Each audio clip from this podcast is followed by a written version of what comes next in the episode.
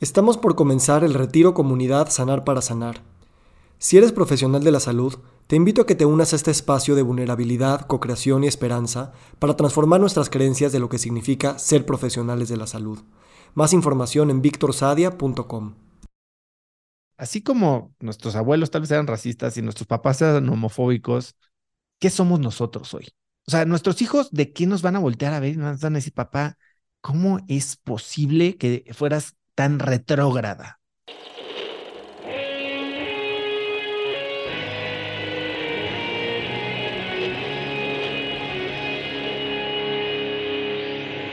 Bienvenidos a Volver al Futuro Podcast, donde platicamos con las mentes que nos impulsan a crear el nuevo paradigma de salud y bienestar, conducido por Víctor Sadia. Muy buenos días, muy buenas tardes, muy buenas noches. Hoy nos acompaña Oso Traba. Oso Traba es un comunicador trabajando en intersección de los negocios, el liderazgo y el desarrollo personal. Es inversionista, fundador de empresas y conferencista, además de ser el host de Cracks Podcast. En este episodio platicamos sobre el poder de las conversaciones y la vulnerabilidad, sobre el trabajo creativo que rompe con las etiquetas tradicionales que nos ponemos y sobre el futuro de la motivación que hay detrás para ser empresa social y ambientalmente responsables. Para Oso, los cambios culturales en la sociedad se dan una muerte a la vez, lo que significa que muchos de nosotros somos ciegos a nuestros estilos de vida y a nuestras ideas, que en la siguiente generación podrían llegar a ser mal vistos o ser inaceptables. ¿Cuál es el agua en la que nadamos y que no vemos? El cambio de paradigma siempre depende de detectar estas aguas y aplicar el pensamiento autocrítico antes de que pase demasiado tiempo. Oso, gracias por estar aquí. Vic, eh, mucho gusto volverte a ver y gusto estar aquí. A ver, eh, tú eres un buscador de conversaciones, ¿no? A veces pienso que todo en la vida son conversaciones, conversaciones contigo mismo, con tu dinero, con tu cuerpo, con tu celular, con tu dinero, con los demás, con Dios, con la muerte. ¿Cuál es el poder de la conversación y qué hace que una conversación sea buena? Ay, qué pregunta tan profunda. Eh, a ver, yo creo que no, no, sé si la conversación es la palabra, pero la comunicación es la palabra. Y todos los grandes problemas que existen en la vida de nuestra especie son problemas de relaciones humanas. Eh, y, cuando nos damos cuenta que los problemas de relaciones humanas surgen principalmente de la malinterpretación de intenciones eh, y que todas estas malinterpretaciones o malas interpretaciones pueden ser corregidas, subsanadas o incluso prevenidas a través de una buena comunicación, tanto verbal como no verbal. Eh, entonces, bueno, pues tenemos la llave para el éxito, para la felicidad, para la prosperidad, para la calma. Ahora, ¿qué es lo que hace una buena comunicación? Bueno, pues primero una claridad sobre las intenciones, ¿no? Y, creo que muy pocas veces tenemos nosotros esta em, conciencia de prepararnos para una conversación sabiendo cuál es el objetivo que buscamos, entendiendo perfectamente qué es lo que busca la otra persona o qué creemos y después siendo plenamente objetivos, ¿no? Yo, hablando de conversaciones, yo estudié una maestría en Stanford y pues fueron dos años, más de 200 mil dólares gastados, grandes amigos, aprendizaje de cómo aprender, me abrió al mundo, pero así que digas cómo aprendí de muchas otras cosas, tampoco. Eh, lo que sí aprendí, bueno, todo el mundo se acuerda de los grandes profesores, ¿no? Irv Grausbeck y, y, todos los emprendedores y yo me acuerdo de una maestra que no tenía nada que ver con negocios, no tenía nada que ver con emprendimiento y ella fue la directora del departamento de dinámicas interpersonales, así se llamaba, Interpersonal Dynamics en la eh, Stanford Graduate School of Business. Y ella se llama Carol Robin y tenía, había vivido en México, entonces ah, hicimos mucho clic y ella daba una clase que se llamaba Interpersonal Dynamics, que para mucha gente o el nombre común y coloquial y famoso alrededor del mundo era touchy feely, porque terminaba siendo una clase de sentimientos, de expresarte, de comunicación, de, de entender cómo tus acciones, tus palabras, tus no acciones impactan el mundo alrededor de ti. Y es esa conversación que a veces es una conversación tácita que puede tener consecuencias sumamente importantes en tu vida. Entonces, eh, durante un, trimestre entrabas a un grupo de ocho personas que se reunían creo que dos veces a la semana por cuatro horas y lo que pasaban eran dinámicas en las que te ponían en situaciones y tú reaccionabas y después al final tenías que expresar al grupo qué es lo que habías sentido, qué te habían hecho sentir, qué habías hecho. Y entonces como que aprendías mucho de ti, de lo que estabas generando en el mundo. Eh, después a Carol la tuve en el podcast. Eh, y, y, y, y si bien cuando pensamos en comunicación pensamos en hablar, algo que yo aprendí en el podcast es que las conversaciones que mejor resuenan con la audiencia son en las que menos hablo yo. Eh, entre más aprendí a callarme y entender que mi podcast no era mi show, que era algo muy diferente a ser yo la estrella y simplemente ser el facilitador. Entonces entendí el gran valor. ¿Y, por qué es un gran valor? Porque empieza siendo un, gran valor para mí. Eh, a la gente le encanta hablar, a la gente le encanta hablar de ellos mismos, ¿no? Pero no ganas mucho cuando hablas de ti. Hay, hay, hay que escuchar. Y el tema es que hay tres maneras de escuchar. Hay, se escucha y normalmente usamos dos y la tercera es la buena. Escuchamos para arreglar y eso tipo a personas como yo, eh, que somos muy orientados a la acción, te dicen algo y ya estás ofreciendo soluciones, cuando hay veces que ni siquiera te están pidiendo ayuda escuchamos para ganar y entonces en el momento en que te están dando un argumento, tú ya estás, ni siquiera lo estás oyendo o escuchando, ni analizando, estás pensando cómo lo vas a contrarrestar o cómo lo, le vas a ganar. Y la tercera, que es escuchar para aprender. Y creo que muy pocas veces estamos en esta tercera frecuencia, esta tercera modalidad, y la gente está dispuesta a decírtelo todo, a decirte cómo hacerlo feliz, cómo venderle, cómo ayudarlo, cómo hacerlo tu amigo, cómo no hacerlo tu enemigo. Y la realidad es que hoy en el mundo en el que, en que nos desenvolvemos todos los días, pocas veces tenemos estas instancias en las que dedicamos dos horas, hora y media, una hora de atención plena, consciente, ininterrumpida sin la distracción del celular, sin una agenda propia de algo que quieres empujar, vender, lograr, ganar, arreglar, para escuchar a alguien. Y lo que he tenido la gran bendición o fortuna de, diseñar y construir en mi vida son estas sesiones casi casi que semanales con personas que están operando al más alto nivel de sus esferas o industrias o disciplinas, contándome sus secretos, contándome sus vidas, sus errores, sus arrepentimientos. Y eso para mí es un aprendizaje brutal. Y pues eso ha hecho que para cientos de miles de personas ha, sido lo mismo a través de la publicación de estas entrevistas, como lo mismo que estás haciendo tú. Eh, entonces yo eso así pienso de la comunicación. Yo nunca creí ser un comunicador. Yo soy ingeniero industrial, soy maestro en administración de empresas, fui financiero, banquero, emprendedor, y hoy tengo una plaquita que dice que soy youtuber. O sea, si le hubiera dicho eso a mi mamá, creo que le hubiera dado un ataque. Pero al final del día lo que entiendo es que no soy esta persona cuadrada, pragmática. O sea, sí soy parte de eso, pero no soy solo eso. Hoy soy alguien más creativo.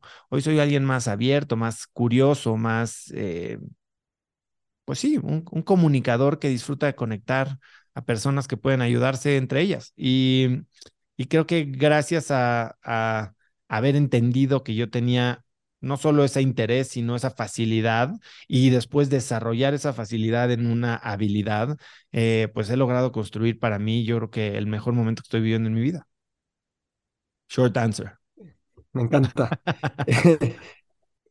¿Qué piensas de la vulnerabilidad? ¿no? A veces nos presentamos como que tenemos todo resuelto y sin embargo las verdaderas conversaciones son cuando las personas realmente ofrecen su vulnerabilidad o como tú bien dices, sus secretos y sus cosas más íntimas, ¿no? Y esto nunca es fácil, ¿no? O sea, yo por ejemplo, o sea, te puedo decir que me espejeo mucho contigo, como muchas personas lo hacemos, me comparo, emito juicios, me juzgo a mí mismo, o sea, siempre estamos jugando este juego de espejos y la vulnerabilidad es algo muy frágil, pero tan necesario, ¿no? O sea, ¿cómo atrevernos eh, tanto para, para legitimizar conversaciones vulnerables donde podamos realmente conectar más allá de pues lo que hemos lo que nos gusta exponer al mundo y mostrar esta fragilidad de alguna manera que todos tenemos y somos. Es, es un tema bien complicado, porque sin duda alguna es un tema que ha estado mucho de moda, ¿no? Yo tengo, obviamente, Brené Brown y todo lo que ha escrito y sus TED con millones y millones de vistas.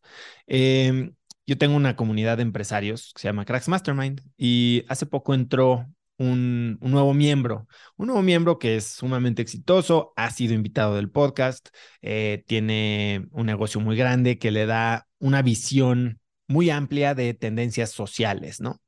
Eh, y me decía, Oso, fui a mi primer consejo, que son estos grupos pequeños en los que armamos a los, a los miembros de Cracks Mastermind. Y, y vi algo que me sorprendió y que ya descubrimos en la oficina. Estamos haciendo unos estudios y hemos descubierto que los hombres de negocios ahora están hablando de sentimientos. Le dije, brother, bienvenido a mi mundo. o sea, aquí todo mundo habla de sentimientos. Y ahora, es, es, bien difícil. Ciertamente hay una gran ventaja, ¿no? Y te lo dicen por ejemplo, en, en marketing, este nuevo marketing eh, de generación de contenido, de marketing educativo, una gran parte de las estrategias de marketing es generar esta conexión para que exista la identificación, pero además exista este sentimiento, este gatillo mental de reciprocidad. Cuando tú me das tanto, yo estoy prácticamente obligado moralmente a darte el regreso y muchas veces lo hago a través de comprar lo que tú estás buscando. Ahora, ¿cómo generamos esta, esta eh, identidad o esta conexión?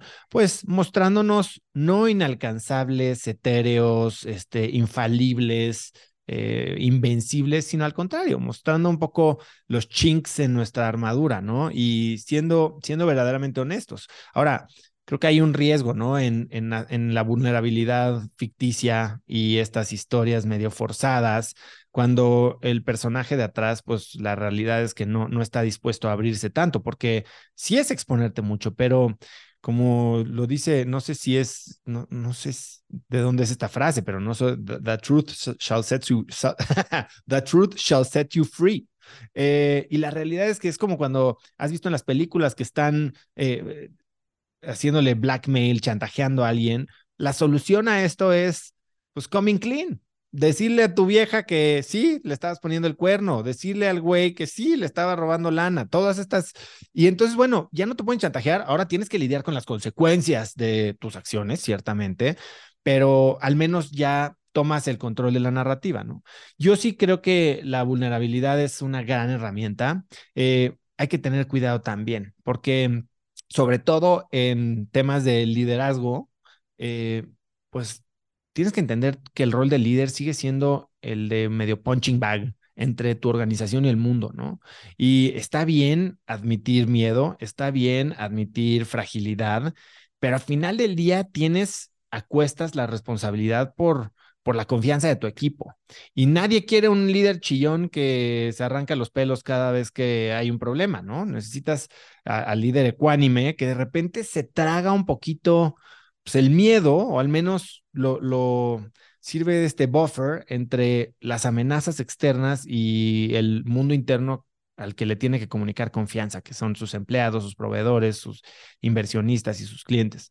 Eh, Definitivamente yo creo que cuando generas un espacio de confianza, ya sea en una entrevista como las de Cracks Podcast o las de una sesión de feedback eh, o de incluso de ideación de producto en la que se facilita eh, la exposición de opiniones encontradas, puntos de vista diferentes o hasta ideas locas, eh, pues estás abriendo la puerta a, a, compartir información que puede ser muy valiosa, ¿no? Que de otra forma, pues se quedaría medio guardada por miedo, ¿no? Es este concepto de seguridad psicológica que a veces en muchas empresas, incluso en las mías, probablemente falta.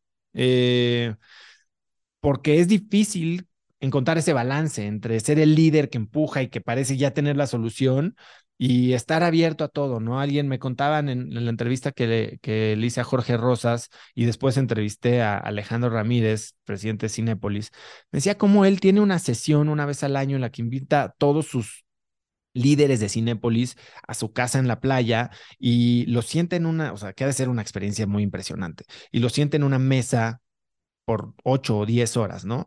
Y tira un problema, tira la problemática, no un problema, la problemática. Y se calla se cae el resto de día. Alejandro es una persona que no sé si has hablado con él, pero es una persona extremadamente brillante. Eh, con una mirada que sabes que él está viendo la Matrix mientras le estás hablando. Él, entiende cómo funciona el mundo y podría ser muy, y obviamente un poder que es innegable, ¿no? Ah, y más en su, dentro de su propia empresa. Eh, entonces él podría agarrar y decir, a ver, tú te callas, vamos a hacer esto, vamos a hacer lo otro, yo ya me la sé, y tú no habría, no habría nada que discutirle, porque estoy seguro que lo tendría bien clara.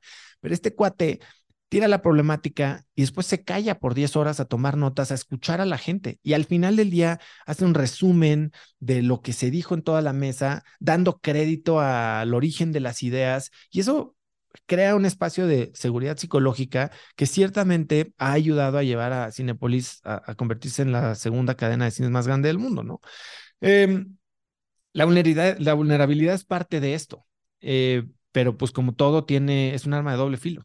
Sí, sabes que yo me he dado cuenta que cuando, cuando te vulneras y, muestras que no tienes todas las respuestas, al menos estás haciendo un espacio para que la gente sepa que eres igual de humano y, no tienes las respuestas. Y eso es un superpoder porque como que, como que de la admitir esa fragilidad da muchísima fuerza, ¿no? Decir, bueno, parto desde donde estoy, sin pretensiones, con honestidad, y, y de alguna manera eso a mí me ha dado una, una manera muy, muy muy genuina y al mismo tiempo muy generativa de energía para poder liderar hacia donde quieras llegar, porque conectas desde ese lugar, no solamente contigo, sino con, como los demás.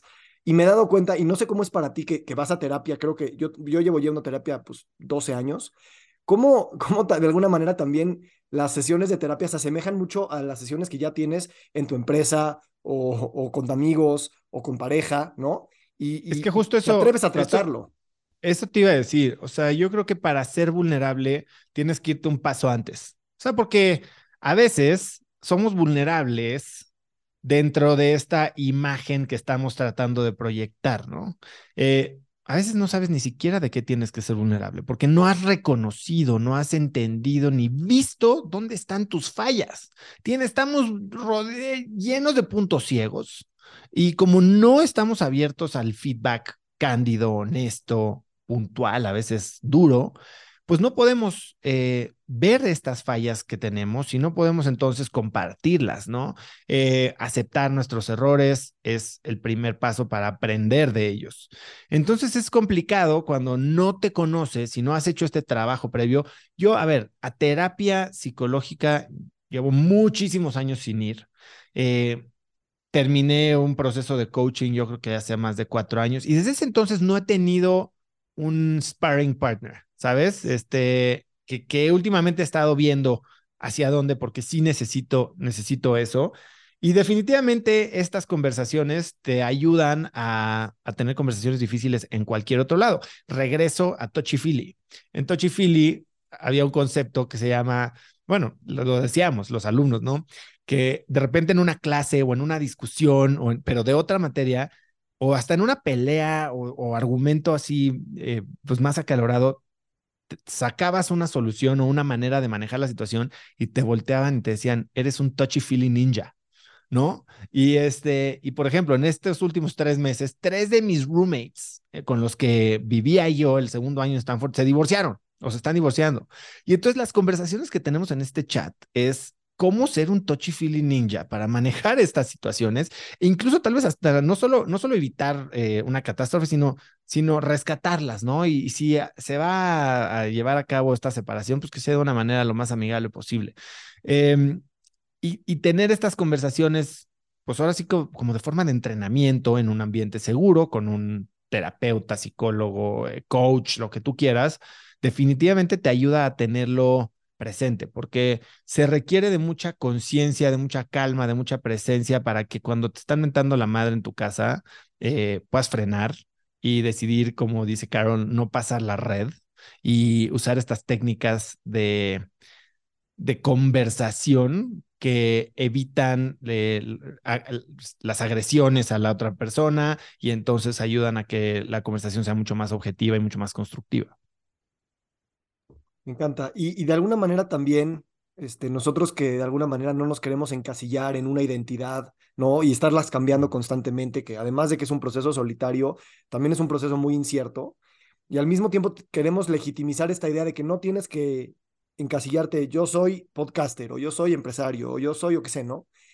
Em, ¿cómo, ¿Cómo para ti esa, esa parte de, sentirte como una persona que está haciendo trabajo creativo y que eres más un creador que un experto, eh, pues a ti te ha dado, lo que te ha dado, y también cómo de alguna manera legitimizarlo para más personas, porque siento que somos pocos los que estamos tratando de decir, hacemos muchas cosas y está bien, ya sabes, tal vez no soy experto en nada, pero está bien.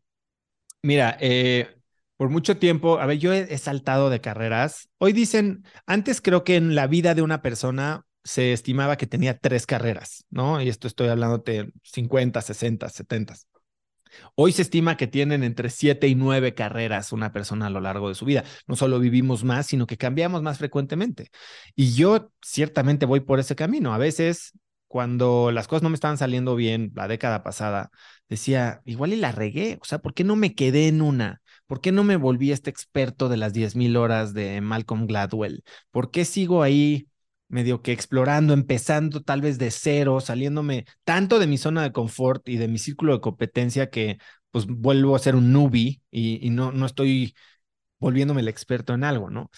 Claro que pues, en ese momento es difícil, ¿no? Es imposible conectar los puntos hacia adelante. Ahora conectándolos hacia atrás, pues puedes crear cualquier historia que, que explique y que justifique y que haga sentido lo que está pasando el día de hoy. O sea, hoy yo creo que no podría yo tener el rol que estoy teniendo en la empresa de, educación que tengo, como inversionista, como comunicador, como creador, si no hubiera yo vivido todas estas facetas de mi vida, que incluyen desde hacer comerciales en la tele, este, hasta eh, ser animador en un hotel en Cancún, hasta ser emprendedor, hasta ser banquero, hasta tener una maestría, a, a, ver este, lanzado y vendido empresas y quebrado otras y haber tenido muchos fracasos que me llevaron a un punto de literal desesperación del que nació Cracks Podcast, ¿eh? O sea, abiertamente así.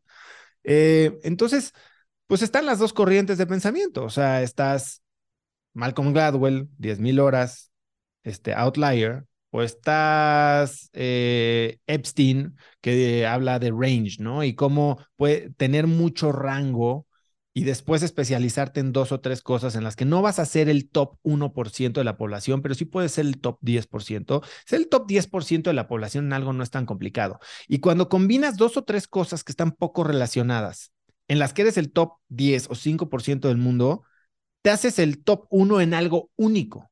O sea, hoy yo sí creo que puedo ser top 10, y te lo puedo decir, en el mundo de podcast de negocios.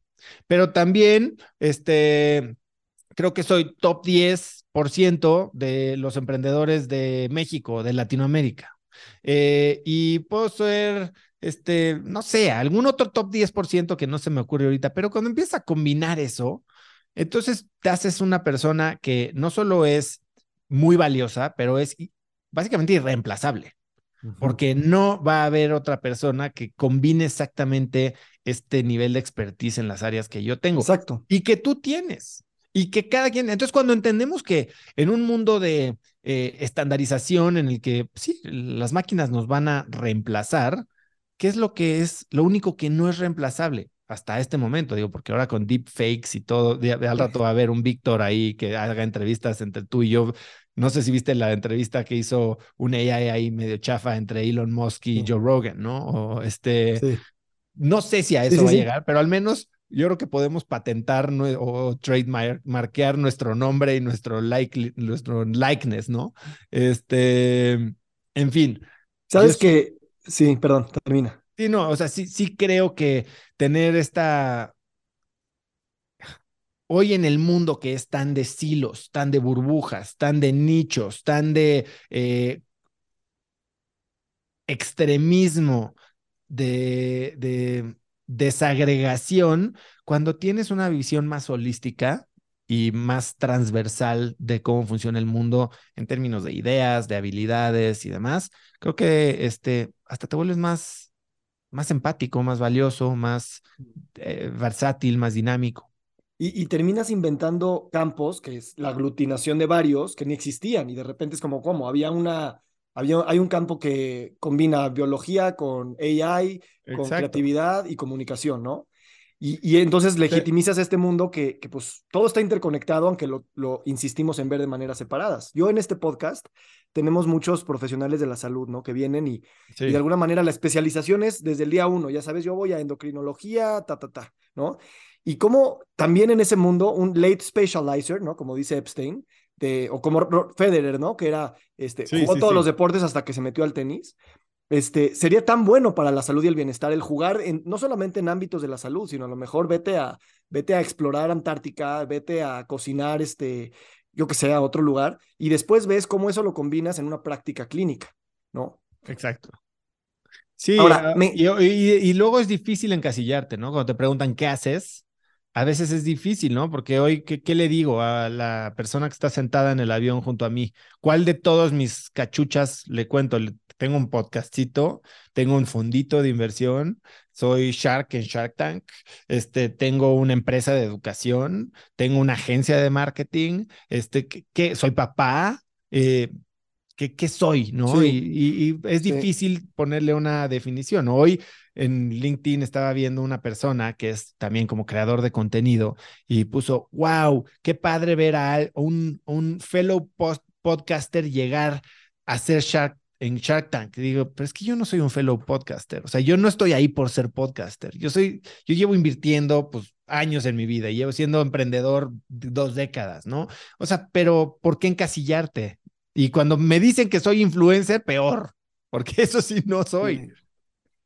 Sí, sí, va a haber que encontrar maneras de, describir que, que, sean como integradoras sin que suene mamón, ¿no? Sin que suene, ay, pues hago 17 cosas, ya sabes. Sí, Más bien es, es, mi manera de, de, fluir en un mundo donde, pues, las ideas, las comunidades, eh, estamos caminando hacia una dirección y precisamente necesitamos el pensamiento divergente y convergente para poder, este, pues, ser mejor en cada una de esas áreas, ¿no? Sí, es que no es, este... no es ni vertical ni transversal. Yo creo que hoy es un, un tema eh, de red y todo se conecta con todo. O sea, hoy todas estas cosas que te dije, cada vez que estoy trabajando en una de todas estas áreas de mi mundo profesional, vamos a llamarle así, estoy trabajando en las otras, porque no hay una que no se alimente de un éxito o de un fracaso en las otras. Sí, sí. Sí, y la creatividad bien sabemos que depende del pensamiento en los márgenes, o sea, tú estás resolviendo un problema A, pero tienes en la cabeza B, C y D y esto te está ayudando.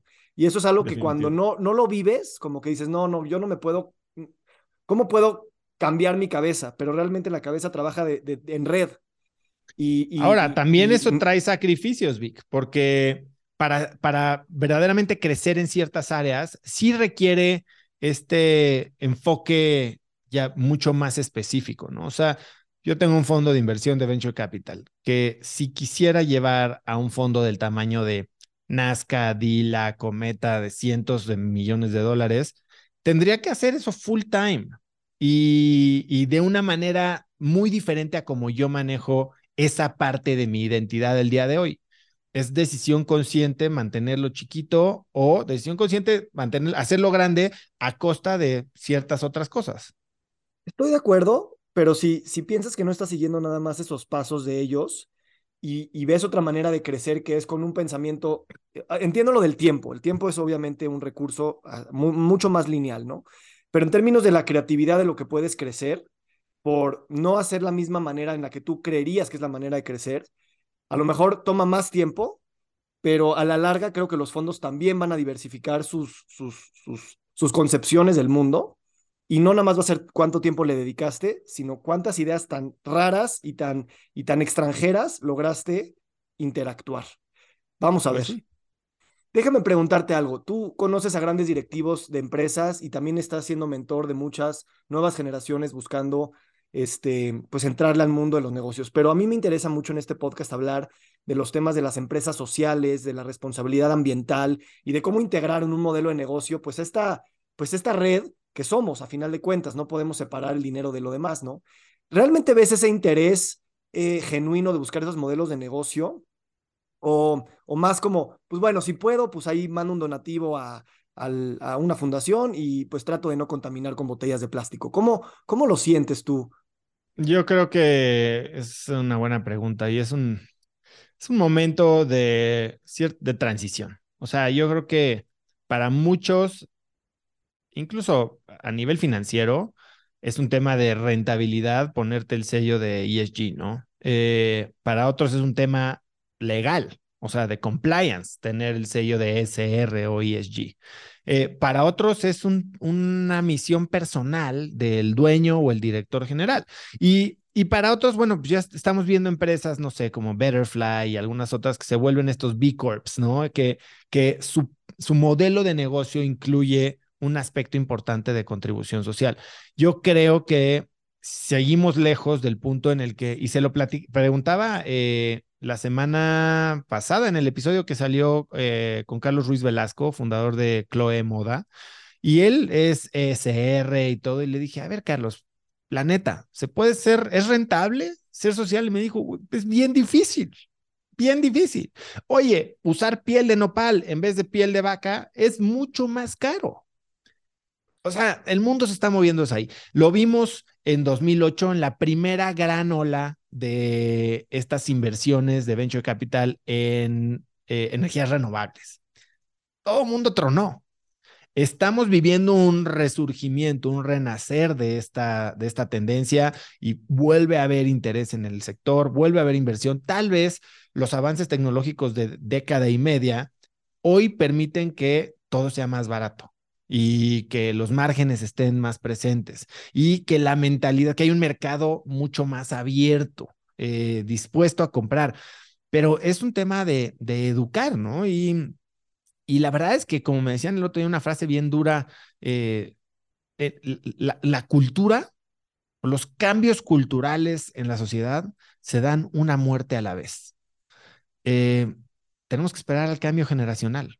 Y tal vez en 30 años, que los millennials seamos los nuevos boomers, este, pues eh, el mundo sea diferente, ¿no? Si es que todavía hay mundo. Eh, pero, pero pasa un poco eso. Yo creo que estamos viviendo este momento de cambio. El tema es que es muy, muy lento. Sí. ¿Y, y si sientes que los millennials tienen esto más integrado como, como algo que a huevo tiene que suceder? ¿O sigue siendo el ojalá pueda integrarse eso. No, mm, eh, no sé si ya es la fuerza. Eh, creo que lo tienen mucho más presente. Eh, sí son más conscientes. No sé, yo el otro día preguntaba, ¿no? A ver, pues ciertamente, y no sé, no sé si, si esto te relacionas tú con ello, pero dos generaciones antes que nosotros, nuestros abuelos o bisabuelos, probablemente eran, o sea, racistas y eh, ser racista era totalmente normal, ¿no? O sea, era, pues sí, o sea, hace unos cuantos siglos había esclavos, sí, ¿cuántos tienes, no? Este era un negocio eh, honorable. Eh, la década anterior, todavía, la generación anterior, todavía la homofobia y la discriminación por preferencia sexual pues era algo muy normal y hasta chistes. Y hoy muchos de los boomers que están teniendo hijos con preferencias sexuales diferentes están, están viviendo una verdadera choque cultural ahí, ¿no? Dentro de su propia casa. Y les preguntaba yo a unos amigos, a ver, así como nuestros abuelos tal vez eran racistas y nuestros papás eran homofóbicos, ¿qué somos nosotros hoy? O sea, nuestros hijos, ¿de qué nos van a voltear a ver y nos van a decir, papá, ¿cómo es posible que fueras tan retrógrada? ¿Qué piensas? ¿Cuál es, ¿Cuál es esta cultura que tienes hoy que tal vez una o dos generaciones adelante te van a volver y van a decir shame on you? Sí, gracias por preguntar. Yo, yo la verdad, cuando te escucho, me encanta cómo lo pones en términos históricos, porque precisamente eh, son paradigmas que, que son normales hasta que dejan de ser y son hasta, hasta eh, eh, pues sí, como de shame, ¿no? Y yo me gustaría pensar, y te digo esto como una persona rica, blanca, educada, con todos los privilegios, que cada vez me dan más glimpses de que la sociedad dividida entre ricos y pobres es como una aberración muy cabrona. Y digo, ¿cómo, cómo, cómo estamos sosteniendo un mundo así, que se ha construido así por milenios? No me imagino que esto pueda ser sustentable por mucho tiempo y también que no puedas ver en otra persona una igualdad o al menos una ya sabes, ¿no? Eso para mí es, no sé qué sea para ti. Pues que hay tantas, tantas cosas que hacemos hoy que estoy seguro que van a cambiar en los próximos tres décadas. Comer animales puede ser una de ellas. pensar que las máquinas nacieron para servirnos, es otra. Eh, ciertamente esta disparidad eh, económica y social, no sé cuántas se vayan a materializar y cuál antes que otras, pero ciertamente hoy estamos viviendo vidas tan normales y cómodas, haciendo cosas que van a estar tan mal vistas. A ver, o sea, cuando éramos jóvenes, tú y yo, pues seguramente alguna vez le faltamos al respeto a una mujer de una forma que hoy sería impensable. Y era, pues nada más así nos llevábamos. Eh, qué triste, ¿no? Pero es, el pez es el último que ve el agua. Y así era el agua.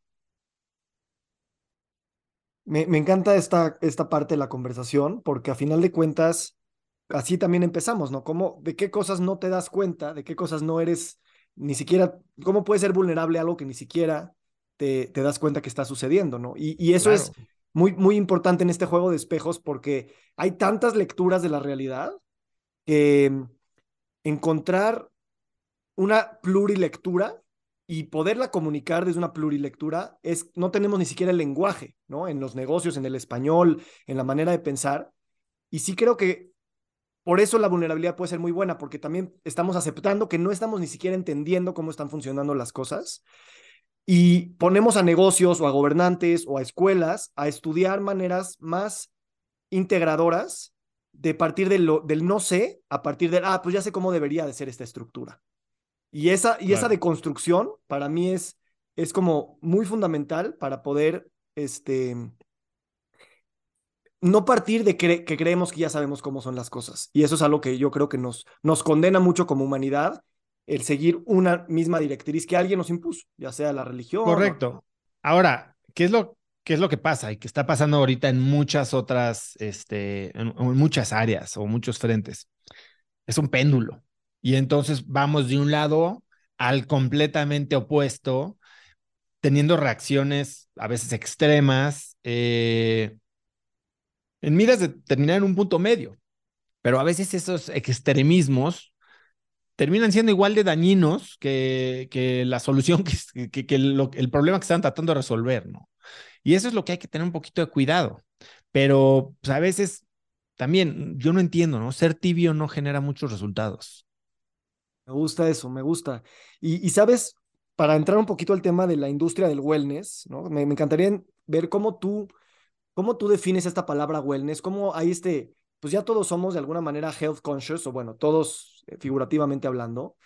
¿Cómo realmente, eh, pues sí seguir creando valor y creando productos y servicios, información, pero también sabiendo que, que, la verdadera salud tal vez también es un, una búsqueda autodirigida, ¿no? Muy reflexiva, muy personal, muy autocrítica, que afuera te pueden dar tips, pero tú eres el que de alguna manera tienes que inventar tu propio concepto de salud o de bienestar.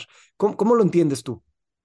Totalmente, yo creo que es parte del autoconocimiento. Hoy ya vemos 8 mil millones de personas en la Tierra y cada uno tiene su propia visión de qué, qué es el bienestar, porque pues, el bienestar obviamente tiene muchas áreas mucha gente solo lo ve en tema físico, ¿no? Y de salud, y entonces podrías ver que alguien con sobrepeso no tiene bienestar. Y por otro lado, esta persona puede ser sumamente espiritual, eh, ecuánime, centrada, eh, feliz en su vida, ¿no? Y tal vez a costa de su propia salud física y de su longevidad. Pero yo creo que sí es un tema eh, muy personal, que cada quien empieza a definir en términos de en quién se quiere convertir, cuáles son las áreas de su vida a las que les quiere poner atención, desde salud financiera, salud física, salud mental, salud emocional, salud espiritual. Eh, y yo creo que sí, o sea, se están creando estas pequeñas tribus, ¿no? Estos nichos y todos los productos que empiecen a servir un nicho que a veces parece pequeño, pero que se vuelven super fans, pueden ser eh, pues, los orígenes de una corriente global, ¿no? Entonces yo sí creo, no, no, no sé si estoy con, de acuerdo contigo con que todo mundo está consciente del wellness. Yo creo que te estás hablando nuevamente desde nuestro privilegio. Eh, hay gente que con lo único que está consciente es de sobrevivir día a día eh, y no, no caminan cinco kilómetros a comprar agua por estar fit o a, a sacar agua del pozo. Eh, pero definitivamente pues entender que, que estar bien, que estar, este, preocuparte por ti un poquito em, es cada vez más importante, pues sí es algo que, más gente empieza a, a tener presente. Yo creo que la pandemia fue algo que nos puso, nos dio la oportunidad de hacer esa pausa y voltear a ver, hacer este, no sé, life, life audit de qué estamos haciendo, ¿no? Se murió la gente alrededor de mí y pude ser yo y qué he hecho hasta ahora, o a qué le estoy dedicando mi tiempo, o para qué causas estoy invirtiendo mi energía, mi trabajo, mi dinero. Em, y, y mucha gente tomó decisiones, ¿no? De dejar a sus familias, que por un lado puedes ver el lado negativo de, oye, lo abandoné, y por otro lado ves a esta persona completamente feliz y realizada haciendo algo que, que nunca en su vida se imaginó. Dejaron sus trabajos o cambiaron de empresa. Y yo creo que siempre tener a gente un poquito más consciente, y no sé si decirlo más egoísta, pero yo creo que si el individuo está bien, eh, la sociedad puede empezar a estar mejor. O sea, como dicen, Sí. hurt people, hurt people, ¿no? Exacto. O también dicen, primero arregla tu cuarto y después ve a arreglar el mundo. Exacto. Eh, en ese sentido, para mí, eh, te- te- me, me gustaría preguntarte sobre cuando tú, a ver, vam- vamos a ver, ver- vamos a pensarlo así. Tal vez no todas las personas están enfocadas en buscar ese wellness o, o ser health conscious en ese sentido, pero sí, sí estoy entendiendo que a lo mejor hay una manera de ver que te estás preguntando esas preguntas importantes de la vida. ¿Qué estoy haciendo aquí? Y en ese momento los valores como pues perseguir nada más dinero, perseguir nada más fama, perseguir nada más supervivencia, y lo digo con mucho respeto para los billones de personas que caminan por agua nada más todos los días, eh, si estás cuestionando para qué estás optimizando, para qué estás queriendo ser productivo, para qué quieres estar vivo, si no es para de alguna manera encontrar tu manera de estar feliz, exitoso, rico, saludable, sustentable, o sea, con todas esas palabras que de alguna manera siento que se empiezan a acercar un poco más y que no es la sustentabilidad por aquí, la riqueza por allá, la felicidad por allá, sino cómo, pues voy a hacer una vida desde mis recursos. Más holística. Exacto.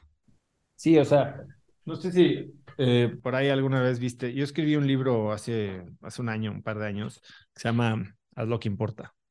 Y en este libro yo hablo un poco de mi historia, mucha vulnerabilidad y cuento un poquito mis fracasos, mis éxitos, no, ni siquiera mis éxitos, mis fracasos y mis aprendizajes, pero todo lo aterrizo en un modelito que yo le digo de diseño de vida y de productividad, se llama DMS, ¿no? Y una, la primera parte son cinco pasos, dónde estás, a dónde vas, cómo hago el tiempo para lo que más me importa, cómo lo uso de forma inteligente y por qué me importa. Toda la parte de significado. Pero la primera parte de dónde estás, que es mucha gente no se da cuenta y nunca hace este análisis, es una evaluación de siete áreas de tu vida con una herramienta que le llaman la estrella de la vida. Y estas siete áreas que a veces nosotros tenemos la, la visión miope de lo que nos conforma, que es profesional y personal, pues deja en punto ciego cinco otras áreas sumamente importantes, ¿no? Tu salud, tu espiritualidad, tus relaciones personales, tu conexión contigo mismo, tu vida personal, tu diversión, el aprendizaje, tus relaciones amorosas y el ámbito profesional y financiero. Eh, cuando empiezas a entender que eres mucho más que solo eh, dinero y familia, eh, entonces empiezas tal vez a pensar en ti como una persona más eh, versátil, más valiosa, más dinámica, y, y, empiezas a entender también de dónde vienen muchas insatisfacciones que a veces ni siquiera entiendes. Eh, creo que conforme más gente se conozca de esta manera, entonces puede entender hacia dónde, o puede, puede, puede crear su propia definición de éxito y entonces empezar a trabajar hacia él, que yo creo que ese es el bienestar. El trabajo hacia el éxito. El éxito se vive todos los días, pero el éxito es, en mi, en mi libro, no, no en, en mi filosofía de vida, el éxito es saber en quién te quieres convertir y trabajar, y tener la oportunidad de trabajar todos los días para que eso suceda. Y entonces si hoy me cae un piano en la calle y no me convertí o no logré mi gran misión de vida, no significa que no fui exitoso. Hoy estoy haciendo pues lo que creo que me hace exitoso. Me encanta esa definición y me imagino eh, el primer día de clases de un alumno en la universidad o entras a una mentoría de negocios o mismo llegas con tu profesional de la salud y te dice, ¿qué es para ti el éxito? ¿Qué es para ti la salud? Y permitirte definir para caminar hacia allá y no y no asumir que todos tenemos la misma definición. Correcto. Bueno, pues Oso, gracias por esta conversación. Tocamos muchos temas que al mismo tiempo, como ya vimos, son el mismo tema. Y pues gracias por tu generosidad, tu tiempo y no sé si quieras pues dar un cierre o, decir algo al respecto de lo que No, la verdad es que es padrísimo, me encanta, eh, gracias por la conversación, tenía muchas ganas de platicar y sé que la estuvimos pateando un rato. Eh, me encanta lo que has hecho, el ángulo que estás agarrando, hablando de salud, pero de una forma un poquito más holística, más real y también más variada, ¿no? Esta semana he tenido contacto con, hay tantas cosas que no entendemos, Víctor. O sea, desde Teta Healing hasta cosas que, hasta eh, terapia psicológica. Hoy, en los últimos tres semanas, hay tres disciplinas completamente no relacionadas de salud, digamos, alternativa, que convergen en un mismo diagnóstico, tratamiento, este, recomendación, interpretación de lo que está pasando, que dices, no, o sea, hay algo más, hay algo que no estamos viendo y creo que simplemente estar abiertos a nuestra, nuestro desconocimiento, a la realidad de que si nosotros interpretamos al mundo a través de cinco sentidos rudimentarios y creemos que eso es todo lo que hay, pues creo que nos estamos perdiendo de gran cosa. Me encanta, me encanta y gracias por pues invitarnos a buscar distintos lenguajes, no para encontrar el bueno, sino para hacer una mezcla de todos y poder este, pues ir viendo estas cosas que no vemos y que espero nunca terminemos de ver para que se mantenga la curiosidad en el misterio de la vida. Muchas gracias, Vic. Gracias a ti, Oso. Feliz día. Igual. Nos encantaría recibir tu retroalimentación de estos podcasts para continuar generando contenidos que te sean útiles e interesantes. Si puedes, déjanos un comentario en la página web victorsaadia.com.